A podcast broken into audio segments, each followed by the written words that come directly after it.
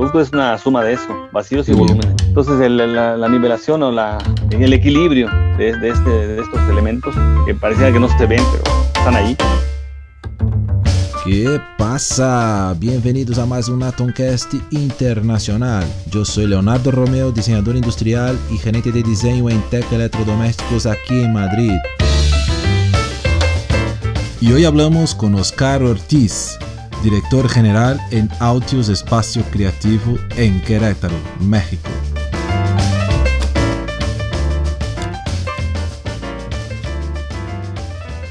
Entonces, dime, dime un poco, ¿quién, quién eres el famoso Oscar Ortiz? Ortiz, eh, pues bueno, eh, como decías, yo, estudié diseño industrial, me gradué allá por los noventas y, y rápidamente ingresé a, a, a MAVE en el 92 en años ah, previos trabajé eh, en algunas este, em, empresas de cocinas integrales y un año por ahí anduve haciendo de freelance, haciendo montaje de stands para exposiciones y apoyando a, grupos de amigos que también ya se formaban. pero se me dio la oportunidad de, ingresar a MAVE y para mí fue una, una, gran escuela, ¿no? Todavía, todavía estaban en México, en Ciudad de México, ¿no? No, cuando yo entré, eh, eh, empezaban en Querétaro. De hecho, ah, tenían apenas un año y estaban establecidos en unas plaza comercial, en locales así, eh, rentados porque estaban por, por eh, iniciar eh, a construir el, el, centro de tecnología que conociste tú, ¿no? Claro, claro. Entonces, pues hice mi proceso de, admisión, las pruebas y los exámenes y ya me quedé. Y, lo interesante de esto, por lo que lo platico, es que me tocó pues, ser parte del proceso de integración y de conformación de, de, de la empresa en, en, un centro de diseño, porque Mave tenía empresas fabrican, las productoras, ¿no? Vale. Que lavadoras, estufas, sí. Pero todo, todo, cada uno con su centro de, de, cada, uno con su departamento de ingeniería y ahí hacían las, los, los ah, ajustes o, los diseños o las modificaciones, pero internamente. Claro. Y, y, y, coincidía porque en el, bueno, en el 92, cuando yo ingresé, en México se vivía el, el, el, inicio del Tratado de Libre Comercio. Ah, vale. De que antes México estaba cerrado al, mercado internacional. Sí, sí. Entonces eh, se abría y ya empezaban a llegar productos japoneses y de otras partes. Y, y es, es bueno, interesante que Mave eh, apostó por crear eh, diseño en México, ¿no? Generó este centro de, de, tecnología, oportunidad para ingenieros, para diseñadores, para pues, mucha gente, ¿no? Que, que, que están en el proceso previo de, de, desarrollo de un producto. Y nos tocó este, desde saber cómo nos íbamos a interrelacionar, porque uh no, pues antes nos llegaban, tienes que hacer una estufa, tal, no, pero había que elaborar un briefing, un, este, una serie, una, primera estructura previa de la ingeniería. Claro. Entonces, delimitar áreas, delimitar hasta dónde me entregas tú y hasta dónde te, elaboro yo. Incluso trabajar en el, en el, proceso de cómo fluía la información. Claro. Y los tiempos y todo ese tipo de cosas, pues nos tocó vivirlos. Qué y, y aparte, por ejemplo, eh, hubo una gran apuesta de Mave porque eh, invitaba en ese periodo de año o dos años de, que inicié, empezamos varios, tanto ingenieros como diseñadores en diferentes áreas, y traían a los proveedores que ellos tenían, al proveedor de vidrio, al de lámina, al de acero, y nos daban todas las, las, las lo que ellos trabajaban, ¿no? La disponibilidad de materiales y las características y procesos, todo para emplearlos en una estufa, en un refrigerador y tal. Claro. Entonces, pues todo eso lo, lo aprendimos directo desde de, de la vida diaria, ¿no? De, de, la, de, la, fábrica. Ya, ya las cosas este, como son, porque en la escuela lo ves en un libro y en un manual y por ahí. Sí. Pero luego es información pues, ya obsoleta o, o, que tiene años ya. Y aquí sí. era la información uh, al día, ¿no? Sí, claro. Entonces todo eso nos fue dando un expertise y, y poco a poco una estructura para saber lo que estábamos proponiendo. Vale. Desde saber que, y también estudios de mercado, por ejemplo, saber que, que había un, una, un nicho de mercado que, que solicitaba o, o, que detectaban una necesidad y había que cubrirla. Entonces, hacer propuestas, pero ya no tan disparatadas como salíamos vale. de la escuela en ese tiempo. Sí, que, hacer, hacer, por hacer, ¿no? Ya, ya direccionadas. Hacer por hacer. A, a una necesidad de mercado, claro. Sí, y antes de un estilo o una cosa, fue primero responder a, a una necesidad y a un costo y a, a, que el producto fuera ya de una forma integral bien desarrollado, ¿no? Vale. En sus procesos, en su, en su diseño sobre todo. Claro. Y para nosotros fue, fuimos el, el área como que muy destacada en los primeros años porque eso se veía siempre, todos los ingenieros hablaban de que se veía en, en otros países y que ahora lo estamos haciendo en México. Del 92 al 2000 se puede decir que fue un, un boom, porque en diferentes áreas de, de, la empresa empezaban a hacer productos y todos eran pensados en México, desarrollados en México y, para, y también para el gran mercado mexicano, aunque ya empezaron poco a poco a abrirse a, otros mercados, la, la necesidad de, diseñar para otros mercados. mercados. ¿Y qué tal estaba en este momento el, el estilo de, de, diseño? Porque claro, estaban todos ahí, tú, por ejemplo, saliendo de la, de la universidad, al final, que ya tenía en este momento, mismo dentro de la, de la, de la universidad, algún estilo ya como, mira, este es un estilo mexicano de diseño o la inspiración venía de, yo qué sé, Estados Unidos o de Europa, tenía un estilo definido o algo, o se estaba todavía construyendo un estilo más, más mexicano. Eh, a nosotros nos costó entender eh, qué era el estilo en, el diseño, porque lo primero que hacíamos era asistir a las ferias, saber qué se vendía en otras partes, y, pero más, más que copiar estilos, era, era ver qué tecnologías, qué procesos, y también, este, digo, también qué, qué era lo que marcaba la, la, pauta, ¿no?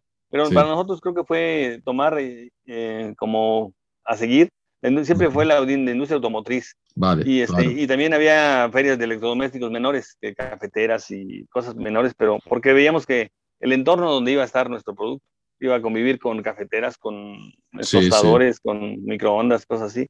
Ya empezamos a tener ahí que, que, había familias de productos y nosotros diseñábamos aisladamente todavía. Claro, claro. Y, este, y bueno, también veíamos las revistas de diseñadores. Intentábamos hacer ahí de pronto este, adaptaciones o imitaciones de, Alessi o de Philip Stark, de varios, ¿no? De todo el mundo, sí. pero todo eso pasaba el filtro de, eh, llamaba la atención, pero después iba filtrando en el proceso de la empresa.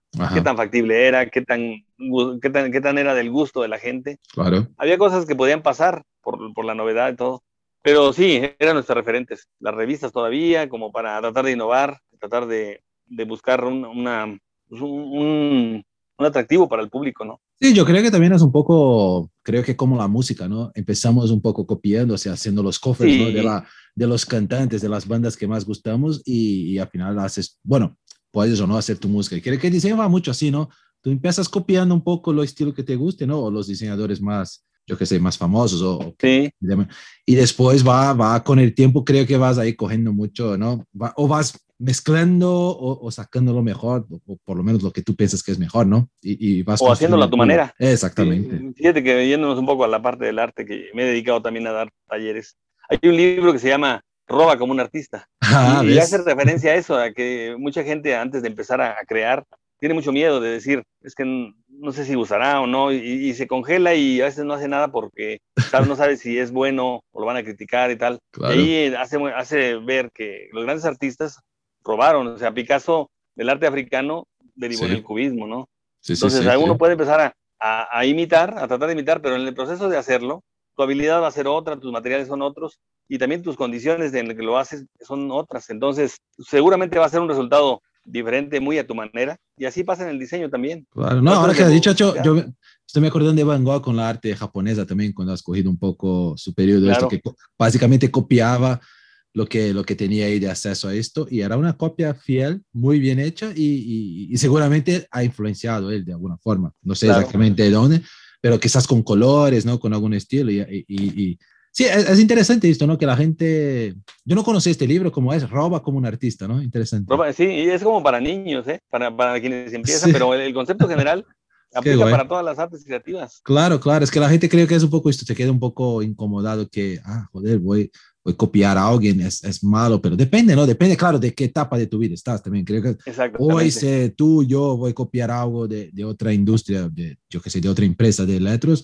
bueno, que tío, no, no puedes copiar, no es lo ideal. Es, es verdad que no es, si, si, copias haciendo de forma distinta, sabemos que es posible por el, porque el tema de registro de diseño es muy, ¿no? Es muy pobre, ¿no? Es muy difícil de, pero no es lo que queremos, ¿no? Hoy, hoy lo que queremos ya, pero para aprender, creo que, o para empezar a reunir su, crear su estilo, ¿no? Claro, no, y sobre todo en la búsqueda de algo original, algo propio. Puedes empezar como imitando y todo, pero en el análisis de, de, lo que estás viendo, que estás imitando, y lo que tú estás este, tratando de, reinterpretar, en ese proceso hay cambios y también tú empiezas a asumir ya una postura de creador, te empiezas a soltar, te empiezas a, a mostrar no, no, no, y tiene, y, hay una película buena, no sé si conoce, creo que, no sé si español es el nombre, pero es Piratas del Valle del Silicio. Que es una, es una antigua ah, que, que, cuenta la historia de Steve Jobs y, y, Bill Gates. Es un paralelo, claro, un poco más direccionado a Steve Jobs, pero también mucho a, Bill Gates. Y es muy interesante porque lo que habla es básicamente que ellos en, en este periodo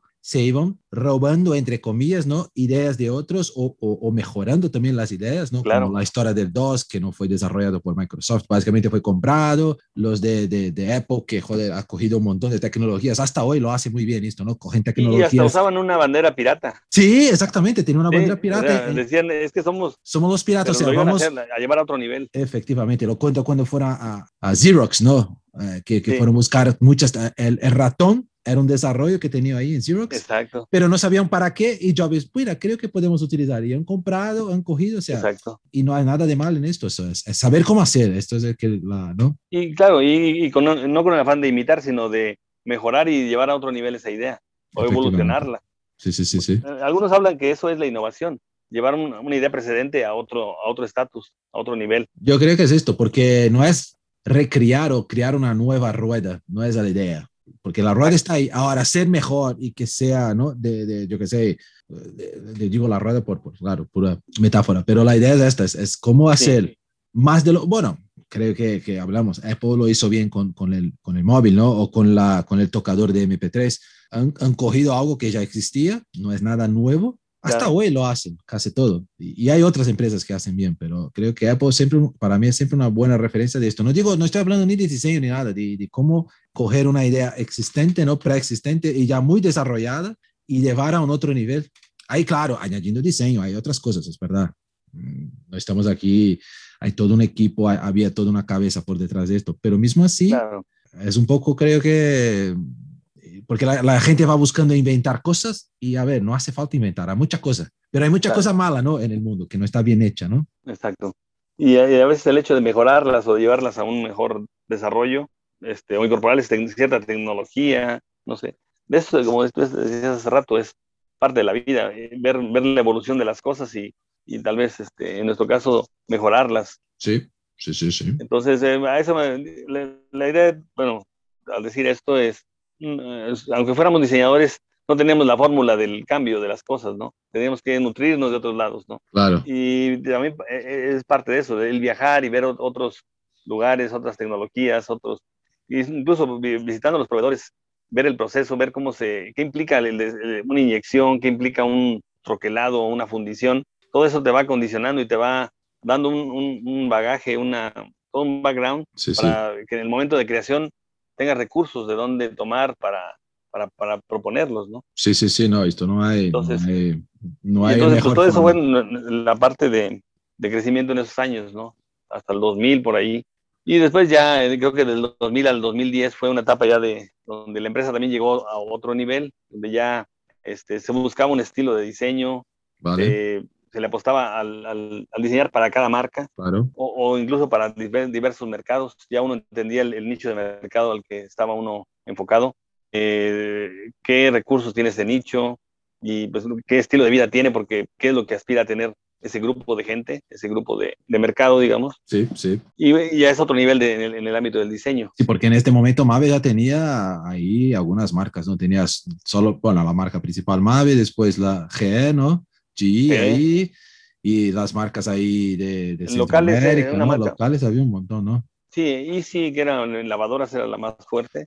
Ah, Easy, verdad, sí, sí, sí. Y este, IM, que era una marca de bajo nicho, pero, pero también muy grande el grupo de... Sí, ¿no? Ahí más de fuerte en Centroamérica estos, ¿no? Sí, y luego, y claro, empezó en esos tiempos ya a vender para Brasil, para Argentina, para la parte latinoamericana, y también ya fue conformando los mercados, porque a veces no, no era por país, sino por grupos de países, tal vez. Claro. Y también ya influía el, el, el hecho de, de, optimizar plataformas, por ejemplo. Diseñar una estufa que fuera para el mercado andino, por ejemplo, los países que conforman el lado andino. Vale. Brasil era otro, creo que Brasil y Argentina tienen otro... Otro estilo, uh, ¿no?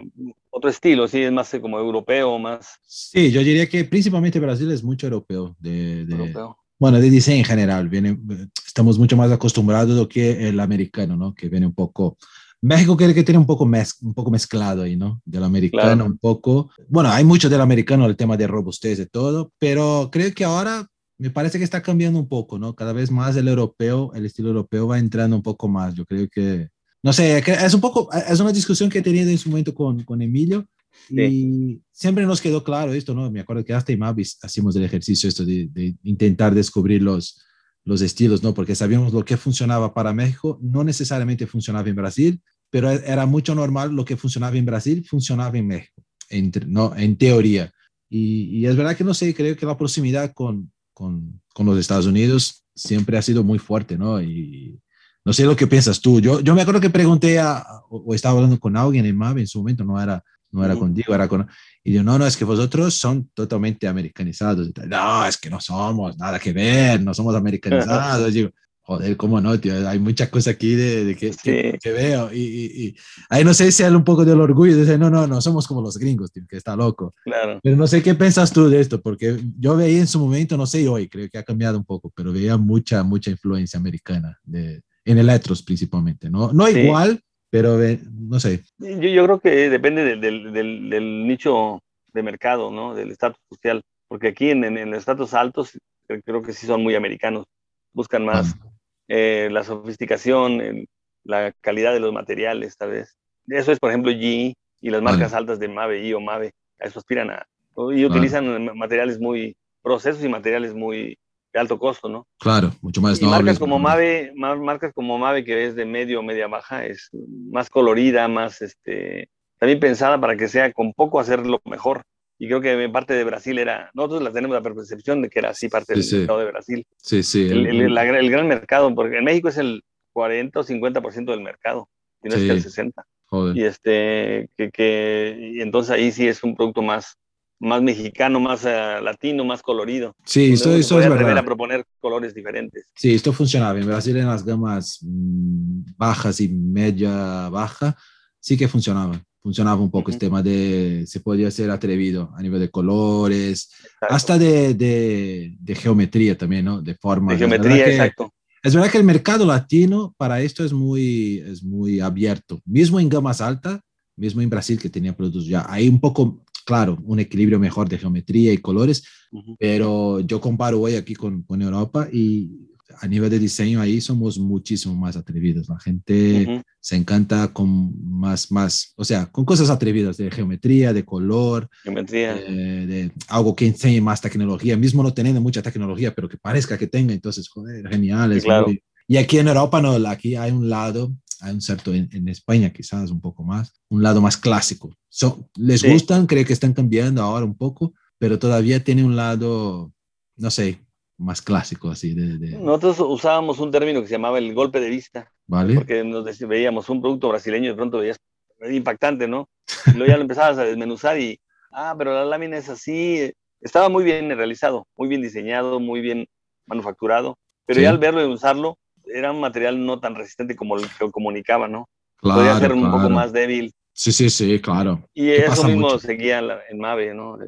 Y en los productos americanos tú sabes que lo que ves es lo que tienes. Una perilla sí. robusta es de metal y es fuerte y dura y, y te resiste mucho tiempo, ¿no? O sea, no, no, se te daña, no se te rompe. No te engaña, ¿no? Mira, si parece no, metal es porque es metal. Sí, Son productos poco... más, on, más, honestos, como le llaman. Productos más, eh, ves lo que tienes, lo, lo que ves es lo que tienes. Sí, y, en, y, sí. y, en, el mercado este que tenemos es como, decíamos, golpe de vista. Veías si te impactaba. Luego ya lo empezabas a desmenuzar y, ay, lo hicieron con serigrafía, lo hicieron con una lámina delgada, pero claro. al final lograron un impacto, ¿no? Sí, porque ahí empezamos a entrar en, en, el tema coste, ¿no? Porque es verdad, mucho los, los, alemanes tienen un poco de este lado, ¿no? Lo que ves es lo que, lo que es, ¿no? No, no, no te intentan sí. engañar. Ahora ya un poco más. Es que al final depende de, de, del público, ¿no? Porque al final lo que no puedes pagar por un, por una perilla metálica, ¿qué vas a hacer? Intenta hacer una metálica con ¿no? una pintura, es un poco ¿no? intentar dar acceso a este tipo de, de, acabado, pero no de material, porque el material es caro, ¿no? Es un poco, ¿no? Es, a ver, es una realidad, ¿no? No sé, al final es...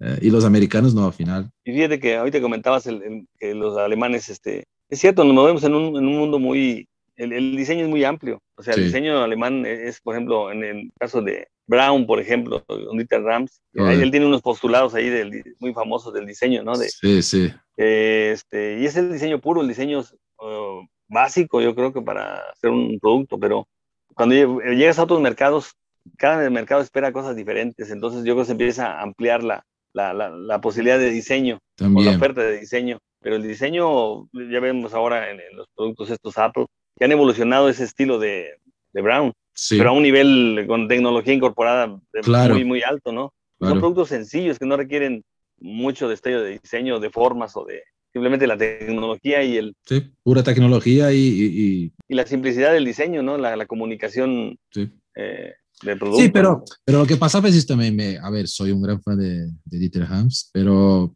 es un poco también, cuando ves un poco lo de Brown, claro, tenía productos en su momento de, de en los 50, 60, ¿no? De, de última generación en este momento, de, de, todo, ¿no? Tanto de tecnología como diseño, pero también era para muy poca gente, no era productos accesibles. Entonces, claro, cuando uno de, los, de las cosas, ¿no? El diseño tiene que ser muy honesto, ¿no? Como esto que, que hablabas, tiene que, lo que es, lo que enseñas es lo que es, ¿no? Entonces, está bien, e, es, eh, en la teoría va muy bien, o sea, vamos a hacer esto, es metal, es aluminio, parece aluminio, no, es aluminio. Pero claro, al final es cuando vas a otros mercados y, y, y, la gente no tiene tanta, ¿no? No tiene la pasta ahí para pagar por esto. Claro. ¿Qué vas a hacer con esta gente? Lo que intentamos es dar oportunidades, ¿no? Que, que las personas puedan tener acceso a este diseño, pero no va a ser de todo. Es, Apple es así, Apple es de puta madre, todo bien hecho, pero tiene su precio. Tampoco claro es, es, es, es, casi un nicho. Es, hay muchos por el mundo, pero es un producto de nicho, ¿no? Y, y, y, además de todo, no sé, en México y en Brasil es, es carísimo. La gente sigue teniendo sus, sus iPhones, sus, sus, sus Macintosh y sus, sus, ¿no? sus, sus laptops de, de, Apple, pero es caro, es carísimo. Claro.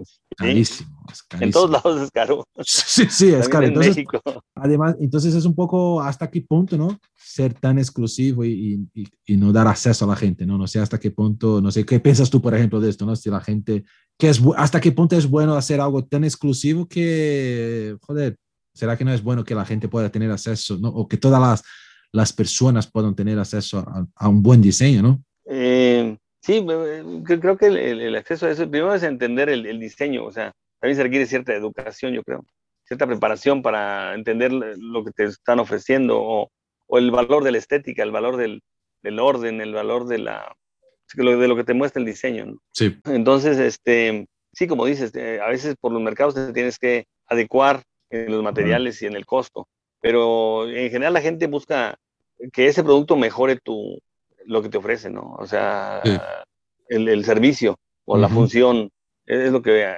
grandes rasgos eh, la gente busca, ¿no? Sí. Eh, creo que, eh, y de pronto el diseño también en, en, otros, en Estados Unidos principalmente se vuelve también a otro lado muy, muy quiche, en cierta forma, porque te dan, hacen mecanismos que a veces son muy sobrados, demasiado. Cuando un producto es muy sencillo, no requiere tanta sofisticación. Sí. Y, este, y también se adecua mucho a la, a la mercadotecnia. Digo, de pronto se ha diversificado el, el, diseño, ¿no? la parte de diseño. Claro, claro. Pero, pues, eh, pero en sí, yo creo que el diseño como tal, este, bien entendido, es un, es un gran aporte para toda la mejora de lo que decía Steve Jobs, ¿no? Es claro. eh, dejar un, un, mejor mundo para los demás, ¿no? Sí, o sea, se mejoran la, la, las uh, formas de, de, que el producto te brinda. Por ejemplo, una estufa, tú lo que quieres es que te dé un, un servicio eh, práctico, eficiente, sí. eh, barato. Claro. Pero dentro de esa gama, digo, si tú eres un restaurantero o un chef, buscas que esa flama sea controlada y que tú puedas a, a la vez hacer una buena carne y después ahí un chocolate y uh -huh. que puedas este, de pronto darle otra, un calentamiento a Otro una, uso un dulce, un, algo así. Entonces, a veces hay productos que te logran todo eso, pero requieren una gran tecnología que, te pueda, eh, que al momento te pueda proporcionar en un extremo una gran flama y en otra una flama media y en otra una flama pequeña. Sí, sí, sí. Digo, ya son eh, como muchas especializaciones que se pueden lograr. Igual en, en el lavado, en los refrigeradores. Claro, claro, eh, cada uno tiene su, su bueno, tiene sus features ahí, ¿no? Tu, tu problemática sí. y cómo, cómo encontrar soluciones. Y tú entonces de, de 2000 a 2010 al final estaba ahí básicamente en, el, en, su primero, en la primera parte de 92, ¿no? Hasta 2000 ahí fue mucho de, sí. de aprendizado, de, de, de, coger mucha información. De, sí. Y después ahí de, de, de 2000 hasta 2010, ahí por ahí fue mucho de aplicar esto en, la, en las gamas, de empezar a estructurar mejor el tema diseño, el VBL, ¿no? Cómo funcionaría para cada marca. Sí, ya en esa yo ya tuve ocasión de estar en, en alguna este, coordinación de, de liderazgo de, de, ciertos proyectos en la parte de diseño. Vale. Eh, en el caso de, hicimos un proyecto de Olimpia 2000 en el, para el 2000, una, una, nueva línea de lavadoras que iban desde gama alta a gama baja. Entonces, eh, el, darla, configurar eh, el estilo de, de, producto para las diferentes este, plataformas y, y, dos diferentes marcas. Ah, vale. Entonces ahí ya se empieza a, a trabajar ya con un poco con la experiencia del diseñador, con la experiencia de los grupos también de diseño y de trabajo, porque en un principio era muy difícil eh, convencer y, hacer entender a un ingeniero o a un grupo de las bondades de ciertas formas, de ciertos procesos, de ciertas cosas, ¿no? Claro, claro. Y ya con el tiempo pues, se va teniendo la solvencia para poder proponer. Y claro, estaba como líder, pero tenía el respaldo también del grupo de diseño. Y se venía la carga de trabajo muy fuerte. Claro. Eh, te apoyaban en, en, sacar toda la información, ¿verdad? Pero, pero al final eh, el llevar ese liderazgo y esa enfrentar a los, bueno, este, trabajar con los demás equipos y, lograr este, mantener los, em, las propuestas que estabas llevando sin que fueran, sin que te las cambiaran o te las echaran para atrás. Eh, eh, eso es, eso es un valor muy, muy agregado que, fuimos ganando y, vas ganando como confianza como diseñador porque llegas con una propuesta y tal vez se queda el 95%, cuando antes te regresaban la mitad y cámbiale aquí porque no se va a poder y tal, tal. Efectivamente. Entonces, e, esto es lo, yo creo que lo que yo rescato de estas últimas etapas, ya el, dominio de, ese bagaje de información, la experiencia, la solvencia para trabajar y entender los procesos también. había cosas que había que cambiar porque había que cambiarlas por, claro, las condiciones del proyecto, pero... Claro, hay cosas por coste, ¿no? Por otros temas que es normal. Exacto. Pero sí, básicamente eso, ese ya era el el plan en estos niveles ya. Sí, yo creo que es como, como lo comentaba con un amigo, tiene, tienes dos momentos, ¿no? Diseñar, conceptualizar un producto es, es, no voy a decir que es fácil porque claro, tiene todo un trabajo por detrás, pero comparado a, a, defender su proyecto después que se aprueba un proyecto, ¿no? Y ahí, claro, va a entrar todo el proceso de, de ingeniería por detrás, de, de, proyectar todas las piezas y tal, ahí lograr mantener su, su concepto inicial lo máximo posible, ahí sí empiezas a ser un, un, diseñador con experiencias, ¿no? Porque al final es toda una, es toda una política, ¿no? Porque al final tienes que estar ahí con los ingenieros explicando, eh, eh, luchando y, y, y, porque no es solo luchar y decir, mira, tiene que ser así porque es así, no, ellos van a decir, mira, así porque es así no voy a hacer. Entonces tú tienes, no, no, vea bien, esto es por esto, por esto, que tienes que convencer al ingeniero, ¿no? Que la cosa es así y, no es fácil. Y, fíjate que, que, eso también es un crecimiento como persona, porque por una parte está el profesional que llega y defiende sus ideas, su, forma de hacer las cosas y, y, los límites de su profesión, ¿no? Sí. Pero también tienes que trabajar con grupos de gente donde tienes que saber expresarte bien. Tienes que llegar a hacer cierta empatía con los ingenieros, hacer amistades también, porque saber que él pelea por unas cosas y tú peleas por otras. Sí. Y saber que todo debe de, al final. Y, y luego como equipo tenemos que salir adelante con un buen producto para que salga a romperla contra la, marca de enfrente, ¿no? Claro. Entonces, este, eso también es otra forma de crecimiento, ¿no? De como profesional, saber, saberte integrar a, equipos de trabajo y al final cada quien aportar lo que tiene y sumar, sumar, sumar para que el producto sea lo mejor posible. Claro, no, y que cada uno tiene su, es verdad que cada uno tiene su función. No es, no es solo nosotros que tenemos la, ¿no?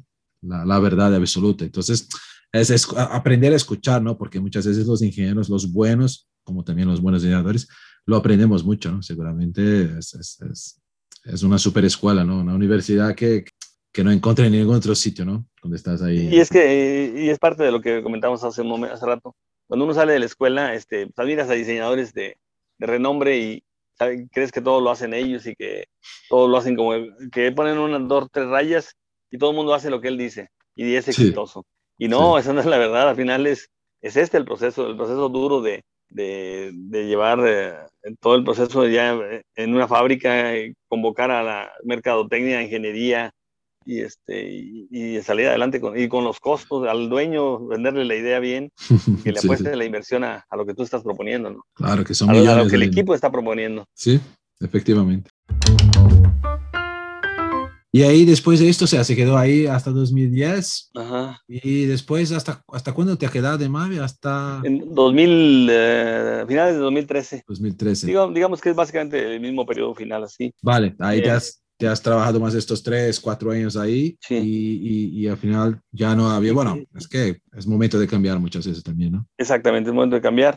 Y cuando yo salgo de Mave, como te decía, este, estuve en una etapa de transición donde estuve dejando algunos proyectos eh, eh, terminando los primeros tres meses del 2014 y después ya me di un tiempo de descanso y analizar y ver qué iba a hacer. Claro. Y empezar a invertir un poco en, en, lo que pensaba hacer, ¿no? Y empecé a, igual a recontactarme, a entender a...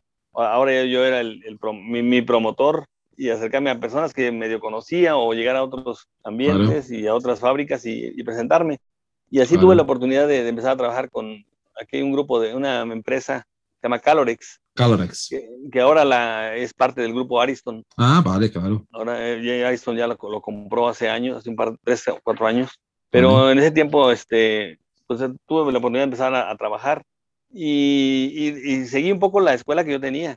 Lo primero era, de una forma, hubo el acercamiento para empezar a hacer un proyecto, hice las propuestas y lo primero que era era trabajar con el grupo de ingeniería para ver de qué manera se iba a pasar la información, y darles el, toda la, la, información que, como, de qué estaba propuesta cada parte, ta, ta, ta. Vale. Entonces, y, y ahí jugaba otra vez, empezar a hacer amistad con el equipo para que me ayudaran a hacer crecer dentro de su empresa el proyecto, ¿no? Claro. Y así estuve trabajando, este, hice como cuatro años, cinco años con ellos. ¿Qué hacían ahí? Hacíamos este, eh, calentadores de agua.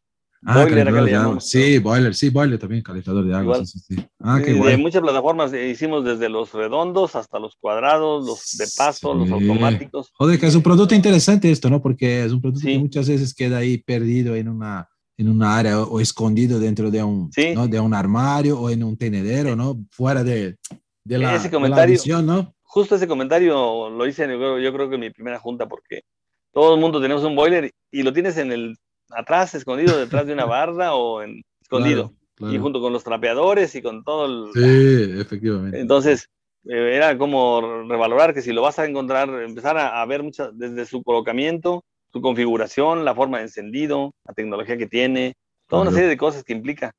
Y claro, ahí el costo era, era lo primordial. Pero bueno, ahorita tengo la satisfacción de que hice tres, cuatro plataformas diferentes en esa, en esa empresa la marca es líder en el mercado. Ah, güey. Y ahora tú puedes, les digo a muchos clientes cuando voy ahora, les digo, este, ¿dónde está tu producto? En Home Depot puedes ver en la parte de los, refrigeradores Calorex que están ahí. todos los diseñamos en mi estudio. Qué de ahora. De ahora, entonces es, es, una buena carta de presentación. Sí, claro. Al final es la mejor, ¿no? Sí, exactamente. Como, así como también les hago referencia a los productos Mave, pueden ver, las, vaya al Palacio de Hierro, a una tienda, Liverpool o Palacio de Hierro. Sí, sí, sí. Son tiendas acá de, de alta gama bueno, ahí las parrillas tales, ahí, tales componentes y tal producto, fui parte del equipo. claro, claro, claro, claro. Entonces, este, sí, son nuestras cartas de presentación ahora. Y, bueno, a, la vez seguí, ya me di un poco de fortaleza el trabajar esos años porque tuve la oportunidad de hacerles eh, el diseño primero y después apoyarlos con las, la realización de las maquetas. Mm, porque ellos, sus lanzamientos los hacen en ferias de productos. Entonces diseñé también, eh, realicé las maquetas, las eh, estéticas para, para exhibición. Ah, bien. Y luego instalarlos en la feria en Guadalajara y en Monterrey y así. Entonces era un servicio, ya, ya amplié mi, gama de servicios. Diseño, fabricación de prototipos. Qué bien, ¿no? Entonces empecé ya a hacer otras cosas que no hacía antes. Bueno, que las hacía, pero apoyado con un grupo de, claro, pero no, no, no, era tan algo que al final vas buscando, ¿no? Opciones y, y, tienes que recorrer todas las opciones que puedes hacer, ¿no? Al final no, no, no limitar, ¿no? Así es. Y de la misma manera, poco así accedí a otra empresa aquí local, en, bueno, es nacional, pero está aquí en Querétaro. Construlita es un fabricante de lámparas, de luminarios. Ah, güey. Y ahí también hemos, eh, diseñé ya cuatro o cinco plataformas de diversas lámparas, luminarios, para interiores, para exterior para eh, alumbrado público, ah, alumbrado deportivo, para lugares deportivos. Sí, sí, sí, sí. Este, y así, entonces... Eh, ¿Y qué tal vas este mercado de, comparado con, con Electros? ¿Cómo, va, cómo, ¿Cómo ves el mercado esto de, la, de las luminarias? Es muy distinto a nivel de, de, diseño. Digo, digo por el público, ¿no? Que es, que es algo interesante, ¿no? La, es un tipo de producto que, diferente de un electrodoméstico, que tenemos mucha interacción como usuario que tú tocas, lo abres, lo, giras y tal. la luminaria es un producto que al final la interacción es mínima, ¿no? Porque básicamente encendemos, apagamos y ya está, ¿no? Como mucho, algunas tiene control, tal. ¿Cómo ves tú esta relación? Porque es distinto, ¿no? Yo, por ejemplo, nunca he diseñado luminaria, solo en universidad, en algunos cursos, tal, pero nunca profesionalmente. Pero, pero tiene esto, ¿no? Que es un producto distinto, porque es un producto que más vas, te, te ayuda mucho, es verdad, porque estamos aquí, ¿no? Estoy aquí con, con la luz de la luminaria y tal. Pero ¿cómo veías tú? Era muy distinto este tipo de, ¿no? de productos que la gente no, no, va a interagir, es, o va y es distinto, no lo sé, por, curiosidad. sí, tiene muchas este, ramificaciones. Eh, el último que hice para, ese, para esa empresa fue un luminario para auditorios, donde tenía yo que integrar, este, de, primera tenía que ver bien porque se veía, estaba en las alturas, pero a unos 10 metros, 5 metros más bien, pero se, se, se, se tenía que ver bien y tenía que disimular muchos elementos de difusores, y este, los eh, elementos este, ah. de armado. Entonces yo tenía que hacer un, eh, concebir un, producto que fuera más integral, más, más limpio, pero que cumpliera con, con, la disipación de calor, con un armado rápido y con una estética al final este, agradable. Agradable, ¿no? Sí, sí, sí. Y, este, y anteriormente hice, uno, hice un proyecto de, eh, que, que, ahí fue como modular, fue un producto que a partir de ciertas uh, estructuras iban, a, iban a llevar para empotrar en paredes para gasolineras, a los techos. el mismo producto se tenía que modular para ensamblarse de diferentes maneras con diferentes brackets y, colgadores y también los, disipadores de calor. Eh, y que cumpliera para instalarse en, gasolineras, en, como tipo faroles en, en, en calles o en parques. Vale, sí, para postes tal cual como alumbrado público y para ah, monumentos históricos, que lo, lo ponen en paredes en, a un nivel bajo o un nivel alto para iluminar catedrales y ese tipo de cosas. Ah, qué bien. y ahí la versatilidad era en la, eh, el, la practicidad de, de ensamblarlo al, al, al, bracket, al componente, y también que fuera simple, que, que tuviera a la vista los elementos, cómo atornillarlo fácilmente con la mano o, apretar muy sencillo. Sí, sí, sí. Entonces es un diseño más funcional, pero también práctico, eh, integra, integrado también. O sea, no, es tanto estético. Eh, le hacíamos la aportación estética, simplificábamos mucho, el, simplifiqué mucho el, diseño, pero lo primordial ahí era la, adaptación a diferentes aplicaciones. Qué guay. No, es interesante, ¿ves? Es algo... Sí, pero tiene, es verdad, yo, yo también estaba hablando, es verdad que no hay interacción después que está instalado, pero claro, tiene que instalar, entonces también hay un momento de interacción con el producto que tiene que ser de... Cuando se instala, Sí, sí. Sí, porque el producto anterior, que están, por ejemplo, que están en, monumentos históricos, tenía unas mariposas y unas cosas muy complejas que la persona que está a una altura, pues tiene que hacerlo de una forma segura y rápido, práctico. También, también por la cantidad de cosas que tiene que instalar. En este caso, mejoramos mucho esa, esa parte, ¿no? Sí, sí, sí. Que no se ve, pero al, al momento de, de, instalarlo es, se vuelve eh, aparece el diseño de una manera. Sí, no, es esto, ves, al final no, estás ahí, es, son dos cosas, ¿no? Al final tienes un diseño que está visible, que es muy sencillo, pero tiene todo esto por detrás que es para facilitar la instalación, para ahorrar tiempo, ¿no? De, de, la empresa que estás haciendo, que está haciendo el servicio, ¿no? Porque es tiempo, es, es dinero, ¿no? Es así que claro, ¿no? Y al final es esto, o sea, como, y, considerando que la persona no está en casa, ¿no? No está en tu casa, está ahí en una altura. Sí, exacto. Que, que, es todo muy, ¿no? Complicado la cosa y qué, qué bien, ¿no? ¿no? Interesante esto. Muy, muy interesante. Y de ahí, bueno, has, hecho las luminarias, has hecho más alguna cosa. Eh, mi, mi, duda es, ¿cuándo has, porque, bueno, siempre, siempre nos hemos estado, hemos estado un poco conectados ahí por Facebook, ¿no? Muchas veces. Sí. Y yo he visto que en, en, un momento, porque cuando conocí a ti, no me acuerdo que estabas mucho en el mundo de, de, de la arte de esculturas, por lo menos. No me acuerdo de hablar contigo. Y en un momento he visto que tú has entrado en este mundo de, no solo de diseño, pero también mucho más relacionado a arte pura, ¿no? Que, que, es hacer esculturas y hasta creo que estaba dando clases ahí de esto. Sí, fíjate que yo desde, igual desde joven y desde que empecé en MAVE, siempre buscaba yo que, en mis proyectos hacer una aportación, aunque sea mínima, de los, eh, en el sentido de artístico escultórico. Alguna vez cuando, cuando empezamos a diseñar unas parrillas, ya ves que las parrillas son o de alambrón o de solera o de fundición. Sí. Y en fundición dije, bueno, aquí se pueden hacer más cosas. Este, se pueden de, eh, hacer una forma diferente. Y ahí por ahí hice una imitación de Philip Stark, de alguna forma así como más orgánica. Claro. Y, y, creo que sorprendió en ese momento, eh, hablemos del 95 por ahí, 96. La presenté en una junta y, y hasta el director dijo, esto es una escultura. Pero ya la analizaron y todo. Al final hicieron prototipos, hizo una corrida, pero al final este, lo, que, lo que detuvo ahí y todo, y se hicieron pruebas y funcionaban muy bien con los BTUs y toda la cuestión funcional, pero la cuestión era en qué producto la ponemos. o sea, está tan guay, pero eh, tiene que estar sola, no hace falta tener producto. Exactamente. Yo conservé muchos años esa, parrilla porque se emocionaron tanto que la hicieron y la mandaron a hacer a prototipo y funcionar y todo. Pero al final fue el freno, el, integrarla a un producto que se viera bien. Habría que diseñar todo el producto, hacerlo muy especializado. Bueno, y desde ahí yo buscaba y, de ahí me empezaron a, ubicar mucho y yo mismo me, me, impulsaba en ese sentido, en, buscar la parte atractiva, la parte eh, también simplificada de un, de, un, material, ¿no? A veces en, un, un, doblez de una lámina o de una solera, buscaba yo que fuera de la forma más estética posible, digamos, eh, proporcionada, este, no sé, que los eh, cortes al final, en vez de que fueran rectos, fueran redondeados, que fueran de cierta forma, ¿no? Sí, sí, sí, sí. Intenté varias cosas y, y, y a la par este, estaba, empecé a dar clases en el TEC de Monterrey, ¿no? Eh, yo en un principio me incliné mucho por, por la...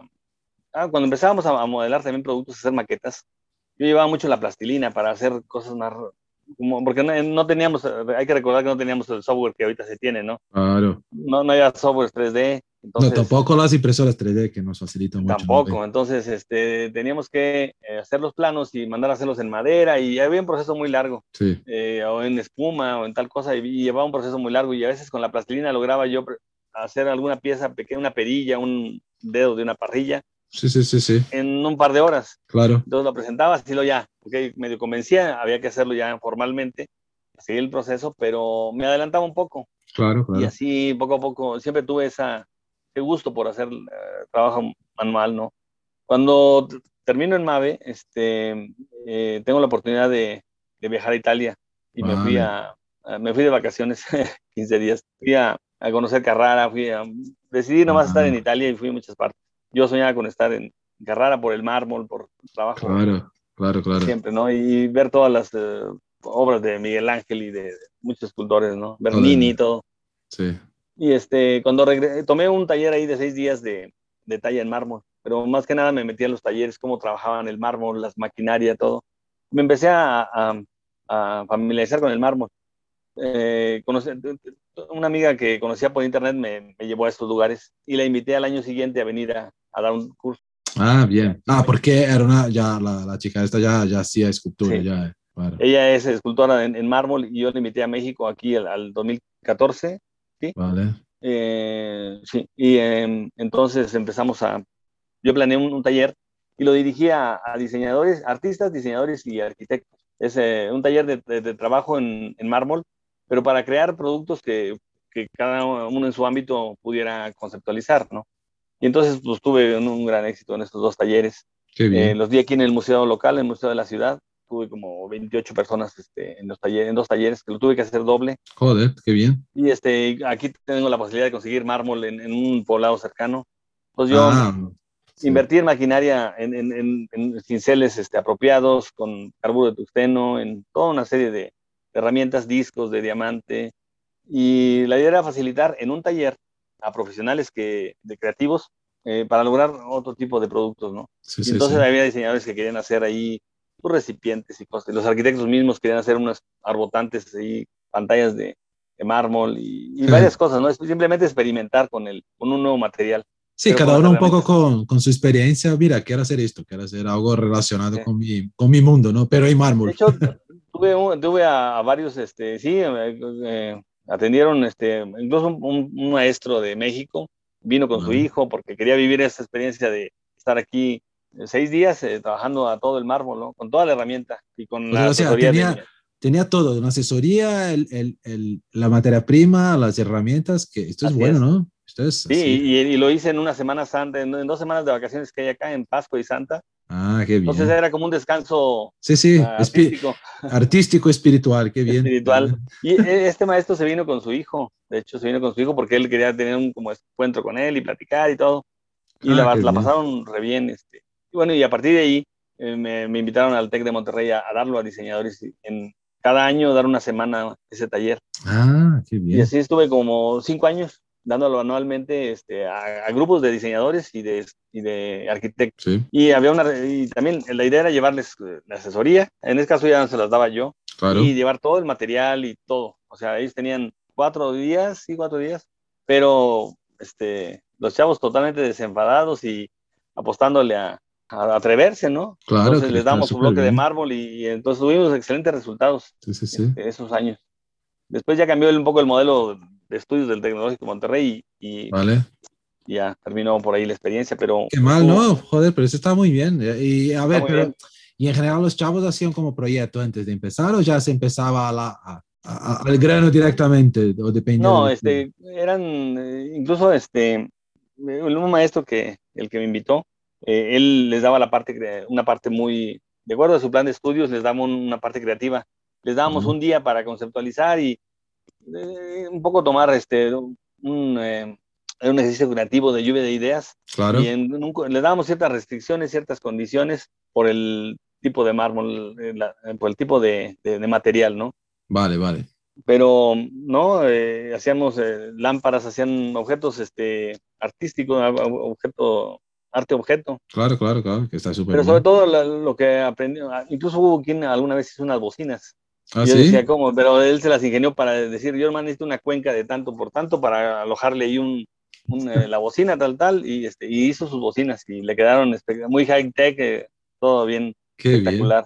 Entonces, este, se, prestaba a atreverse a lo que quieras, ¿no? Sí, sí, sí, sí. Lámpara, muchos hicieron lámparas, soportes de lámparas, pero bastante artísticos, fuera de lo convencional. No, no, para, claro, que es la, que asustó la, la ¿cómo se dice? La, la idea, ¿no? De, de poder y hacer sobre todo el argumento ahí del TEC de Monterrey nuestro era que eh, así como un diseñador tiene que aprender de diversos materiales y de procesos, en este caso le estábamos dando un material un poco fuera de lo común y al final también se puede volver un producto de mercado eh, hasta hacer mesas de, ese tipo.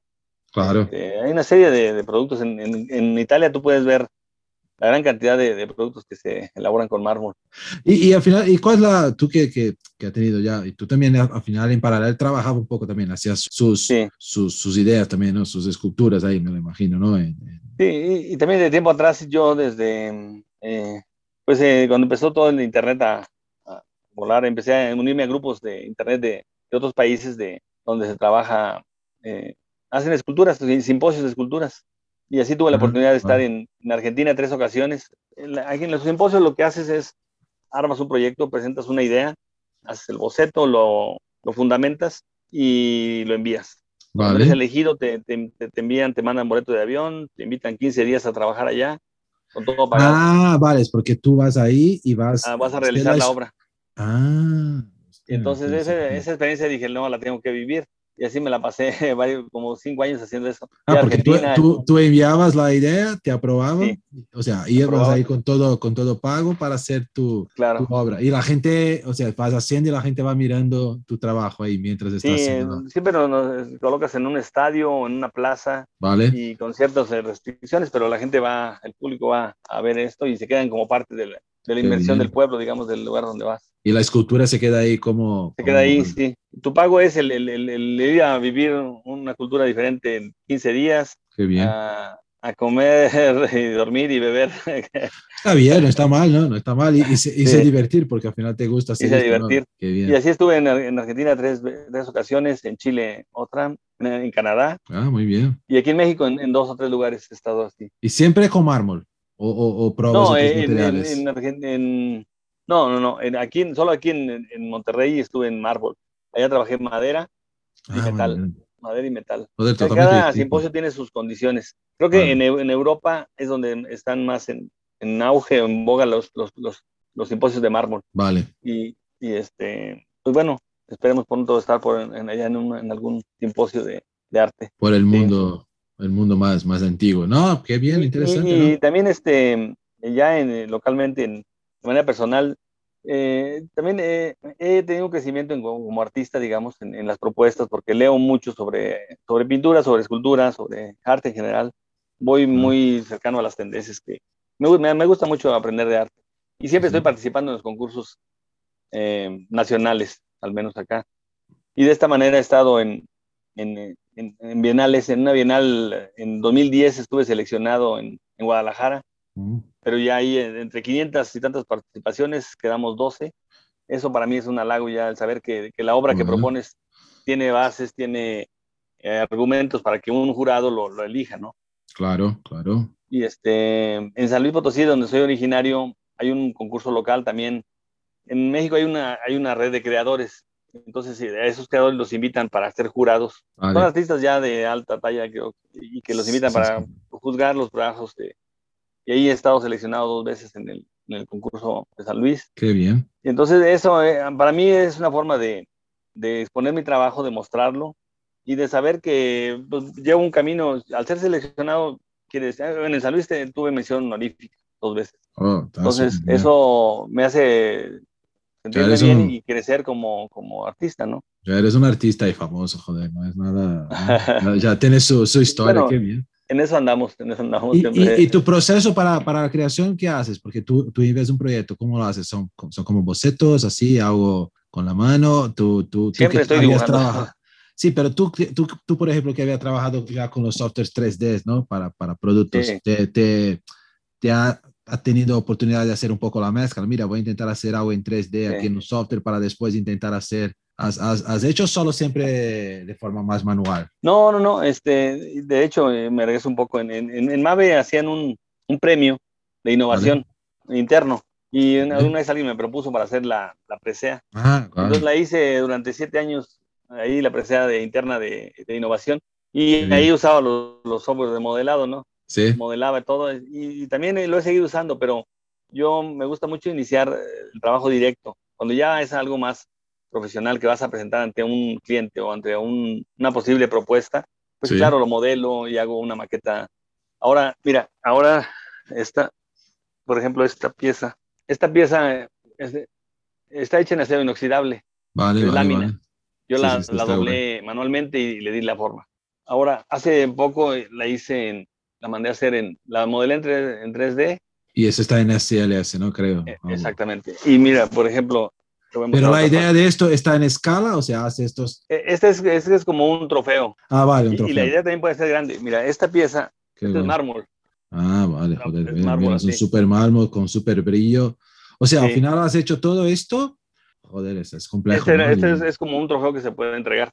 Pero lo acabo de modelar también, igual como Claro, claro. Cuidado, cuidado. Y está la. Está bueno.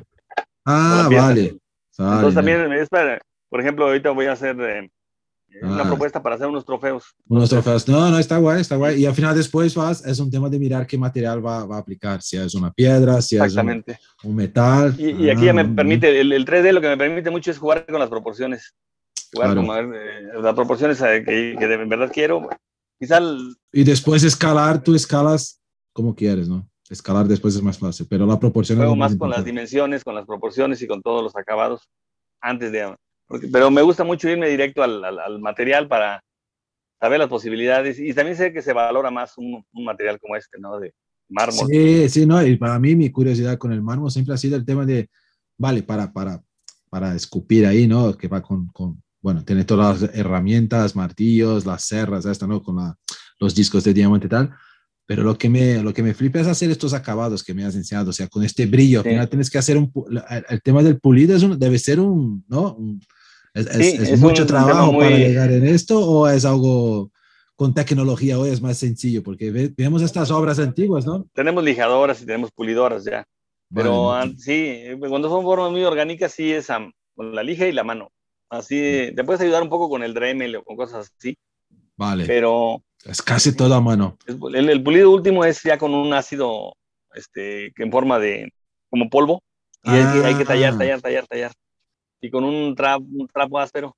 Vale, pero es un polvo que va un poco al mismo tiempo, es como una lija que va también sí, como una lija, es un abrasivo. Un abrasivo. Ah, pero esto, ¿y, cómo lo hacían antiguamente estos dos, los, bueno, los a mano, a, mano. Era a mano con, con, con, una especie de lija de trapo, porque no había tanta, no había un ácido o agua así tan, Hoy tenemos desde un remelo, un taladro, le pones un fieltro y empiezas a pulir. Pero antes era con, eh, de hecho el señor que me, el marmolero con el que fui a hacer esto, él toma un trozo de pela mezclilla. Sí, sí, sí. Y con esa le pone y con esa es áspera y le raspa y está. No, acabas con, tienes que ponerte guantes porque acaba, él, él las toma con sus manos. Pero tú sí le das, este, terminas con las manos irritadas y... Sí, sí, sí, me lo imagino. un tema ahí. Pero como hacían antiguamente, o sea, tardaba un joder mucho más tiempo y, y, sí. Pero claro, tenían que para este tipo de proceso utilizaban sus, sus asistentes, ¿no? Seguramente los este proceso ya era para, ¿no? Mira, estás aprendiendo, vete tú a, a, hacer el pulido, ¿no? Yo no voy a hacer más. No, también hay una serie de ácidos que tú les puedes, tú, sumerges ciertas piezas a, en ácido y le dan un cierto, una depuración, digamos. Pero ah. también es muy contaminante eso. Ah, lo he hecho, lo hice en el TEC para ilustrar a ciertos alumnos y piezas pequeñas, lo poníamos y ves cómo el, ácido trabaja. Vale. Y ya lo sacas y queda casi pulido, pero entonces ya le das una pulida muy. ah, ah también puede ser un acabado alternativo la, Claro, sacas la, la, marca también de, la, de, las herramientas, también creo, ¿no? El ácido Ah, interesante. y aparte de, con el ácido te queda un, tono ya satinado, que es lo que más nos gusta. Ah. El, un tono satinado, como las esculturas de las eh, grandes, ¿no? El David y todo eso son satinadas. Sí, sí, sí. llegó A, puro pulir, ahí no había, tal vez era, de alguna manera, pero... Claro, claro, tenía algún tipo de, de material ahí para hacer esto, claro.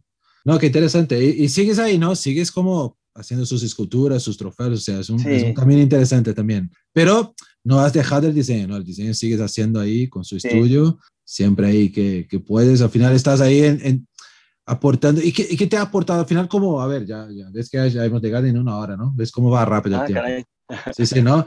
Pero una última pregunta, ahora que hablamos que, que tú eres un, un, de estos diseñadores que van por, por, por, un camino del arte que es muy interesante, ¿qué, qué te ha ¿Qué piensas tú que te ha aportado este tema de la escultura, de la arte, ¿no? Mucho pura, a, a, tu, a tu estilo de diseño? ¿Piensas que te ha cambiado algo en, tu estilo de trabajar mucho más este tipo de, de arte o, o, básicamente son cosas muy distintas? En, no, no, una no, no, no influencia. No, no sí se complementan. Yo, yo creo que, eh, como decía hace un momento, me ha ayudado mucho a, a, a valorar la, la, proporción de las partes de un producto, por ejemplo la proporción, los acabados, la, eh, no sé, las texturas, el aprovechar todas las cualidades de un producto, ya sea brillo, este, matizado, textura o una cierta este, machueleado que le llaman, un texturizado más burdo. Este, al final, cómo vas a presentar un producto de una manera más eh, atractiva también, la forma de mostrar un producto puede ser parte de herencia del arte, ¿no? Sí, sí, sí, sí. Este, pero principalmente también este, valorar mucho la, la, cuestión de vacíos y volúmenes en un producto también. O sea, la, la, parte volumétrica que no se vea un producto pesado, pero también que conviva eh, o que interactúe con vacíos. El producto es una suma de eso, vacíos y volúmenes. Qué bien. Entonces, el, la, la, nivelación o la, la mm, eh, el equilibrio de, de, este, de estos elementos que parecía que no se ven, pero están ahí. Sí, sí, eso puede ser la parte del aporte que yo, yo siento que he tenido. No tanto un estilo, sino la forma de hacer o de claro. estructurar o configurar un producto. No, yo creo que es, que es muy... Yo veo mucho esto, creo que el, grande, más que hacer solo la, la parte de, de, superficies, ¿no? De acabados, hay un, un trabajo de, de, proporciones que creo que es muy fuerte en la área. Claro, depende del producto, es verdad, pero cuando hablamos de, en el caso de un, un, un refrigerador o una estufa, que hay muchos elementos que tiene que sumar, ¿no? Es un conjunto de muchos elementos y al final la, cómo proporcionar muy bien estos elementos es, es algo que no es fácil. Es, creo que con tiempo, hoy, después de, de mucho tiempo, ya, ya, hacemos algunas cosas de forma automática, pero creo que saber proporcionar, proporcionar, ¿no? De, de proporcionar un producto es algo muy, muy, hasta a veces más importante que, que otros procesos, ¿no? Del diseño. Bien dicho, bien dicho. Muy bien, señor. no, no, no, me, me, encanta, me encanta. Esperemos que, haya salido algo atractivo de esta plática y seguro, seguro. Entendible, a veces nos emocionamos y empezamos a hablar ahí. no, no, seguro, y, está, creo que esta área que, que, hemos hablado un poco también de la, de la escultura, algo, algo distinto, que tú eres el primer escultor que hablo aquí en el podcast, es muy, muy interesante. Al final somos todos escultores, pero de producto tú ya has ido a un lado mucho más, ¿no? Exactamente. De, arte ahí más fuerte. Eh, bueno, primeramente te agradecer muchísimo por su tiempo, por, por, su disponibilidad, por, bueno, básicamente esto, ¿no? Por tu amistad también, que, a ver, siempre no, no hemos tenido tanto contacto en los, en los últimos años directamente hablando, pero siempre estamos ahí, ¿no? Es como, es muy raro, estoy hablando con gente que no hablaba claro, hace años sí, sí. en persona y tal. Sí, es que es claro, por la vida, ¿no? Cada uno va para un lado y, al final vamos, la vida nos lleva a, caminos distintos y, el día a día es, es, es complicado, ¿no? De, de, hablar con todos. Leo, yo te agradezco también a ti por, por haberme invitado, por pensar en que te puedo decir algo interesante y espero que así haya sido. Eh, y no descarto que, y espero que en algún momento más adelante. Sí, seguramente, seguramente.